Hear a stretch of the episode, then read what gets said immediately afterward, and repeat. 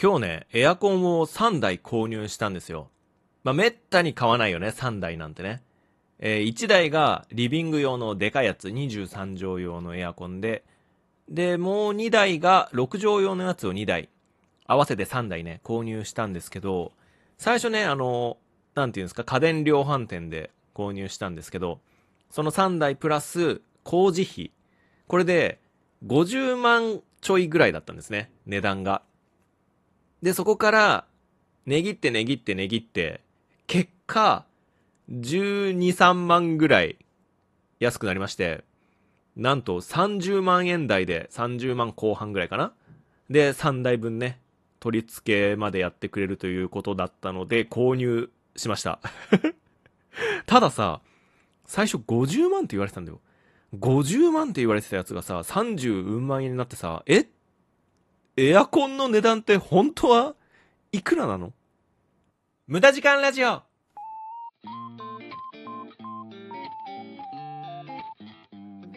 12月27日火曜日、時刻は0時になりました。こんばんは、アニメゲームを愛するオタクプログラマーの今瀬です。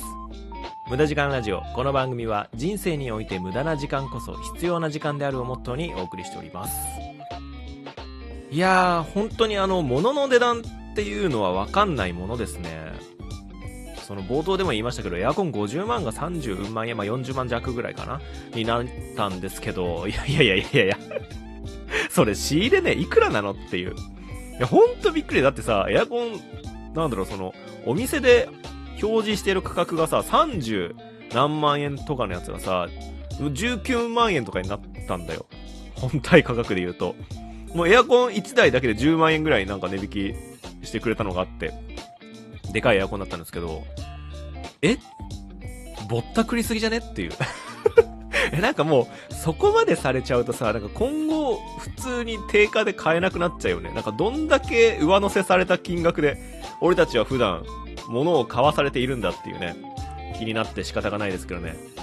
まあ、僕は唯一、何も文句を言わずに、定価でね、買うものといえば、トイレットペーパーですね。トイレットペーパーね。うん。まあ、僕はダブル派なんですよ。ちょっとね、あの、ケツにダメージを負っているので、僕はあの字なので 字持ちなので、ちょっとケツはね、あのー、優しくしたいということで、トイレットペーパーのダブルには、ちょっといくらね、値上がりしようがちょっと買おうかなと思います。タバコ税みたいにね、どんどんどんどん値上がりしたところで僕はトイレットペーパーはダブルを買います。さあ、今年が終わりますよ。やばくない？やばいよね。もう本当にやばいよ。え、だって今年あと何日？え、ちょっと待って、カレンダー見るわ。今日がもう27日になってしまったので、28、29、30、31? あと4日？あと4日しかないの。やば。改めてやば。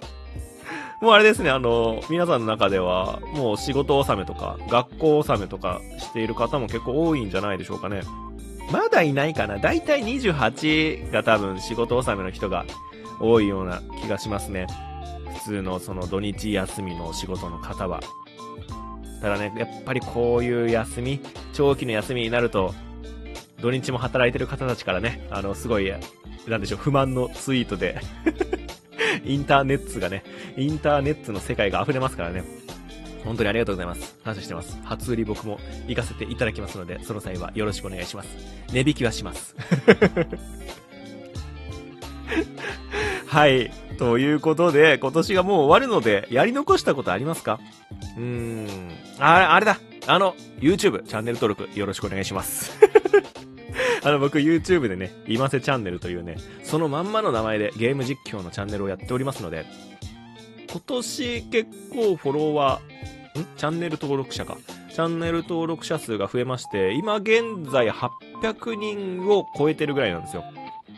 なので、あと200人増えたら、収益化できるので、まあ、とりあえずその、チャンネル登録者1000人を目指して活動していきたいなと、まあ、まったりね、動画上げていきたいなと思っておりますので、えー、今年もあと4日ということで、4日でね、200人 無理か。さすがに無理か。1日50人計算だもんね。うーん。まあ、ただね、皆さん、これを聞いてる珍しい皆さん、僕の YouTube チャンネルも登録よろしくお願いします。ということで僕が今年やり残した YouTube チャンネルの宣伝をしたところで、今回はですね、今年も2022年ももう終わるということなので、あれをね、見ていきたいなと思っております。ユーキャン新語・流行語大賞ですね。はい。皆さん見ました？流行語大賞。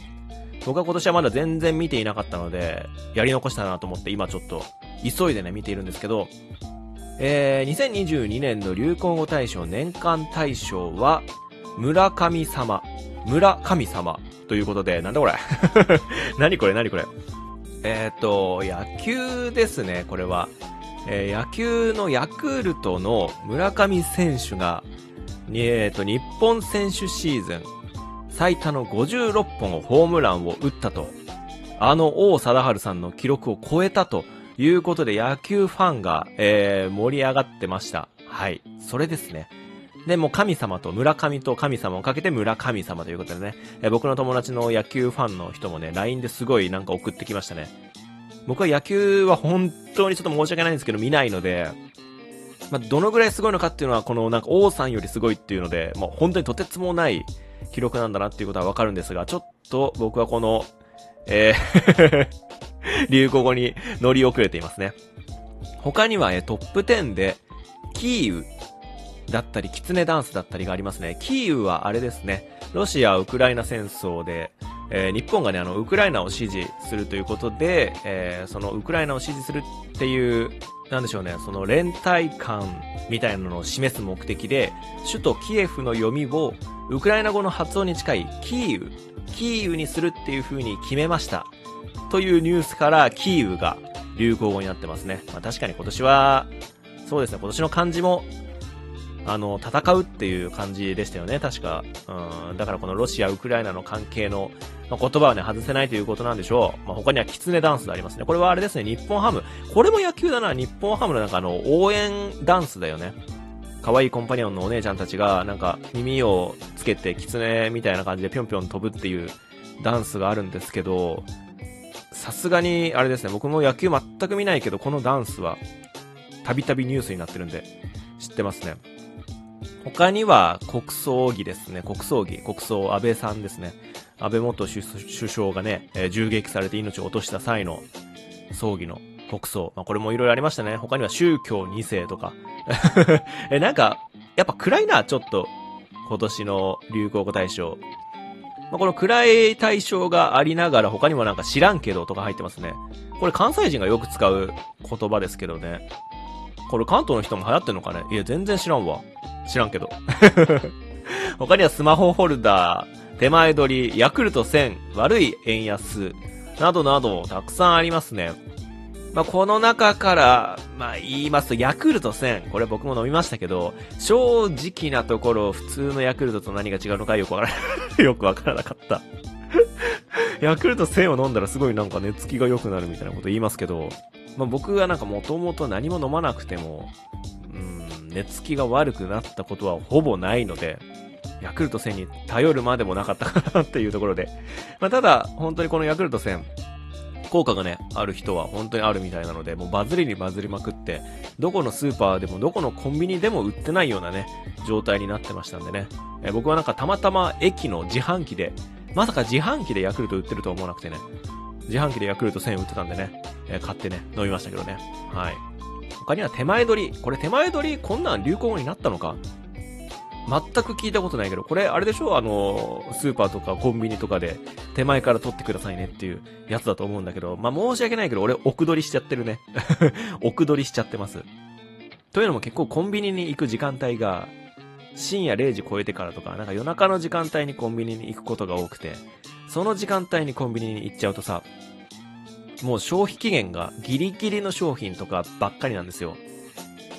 なので、さすがに、まあ手前取りね、したい気持ちはあるんだけど、手前取りしたい気持ちはあるんだけども、消費期限があと残り2時間とかの商品を今から買うのかって思うと、ちょっと奥から取っちゃうね。ちょっと申し訳ないけど奥から取っちゃってるところはある。うん。ただ、ねまあ野菜とかスーパーとかで野菜とかは手前取りしてる気はします。特に納豆とかは手前取りしてるわ。結構僕は納豆毎日のようにね、食べてるんでね。他にはですね、えー、トップ10に入んなかったものとしてアニメだと、スパイファミリーとか入ってますね。えー、まあ確かに今年はスパイファミリーね、かなり人気でしたもんね。他には、ヌン活。ヌン活、全然わかんないな。これあれか、アフタヌーンティー活動みたいなやつだ。ちょっとなんかおしゃれなやつだね。あと、やーパワーと書いてるわ。これ 筋肉じゃん。中山筋肉ね。確かに。えっ、ー、と、吉本辞めて、ね、フリーになって活動しましたからね、今年確かね。はい、僕も YouTube よく見てますけど。そして気になるところだと、まあ、音声配信界隈だと、オーディオブックが、えー、オーディオブックノミネートされてるんだ。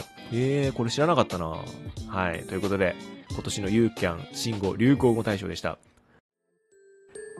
さて、無駄時間ラジオ、今週はこの辺りで終わりになります。この番組では皆さんからのお便りを募集しております。何か聞いてみたいことや誰かに話したいこと、何でもお待ちしております。また、YouTube にてゲーム実況、今瀬チャンネルも行っておりますので、チャンネル登録ぜひぜひよろしくお願いします。どちらも概要欄にリンクがありますので、そちらから見てみてください。それじゃあね、良いお年をバイバイ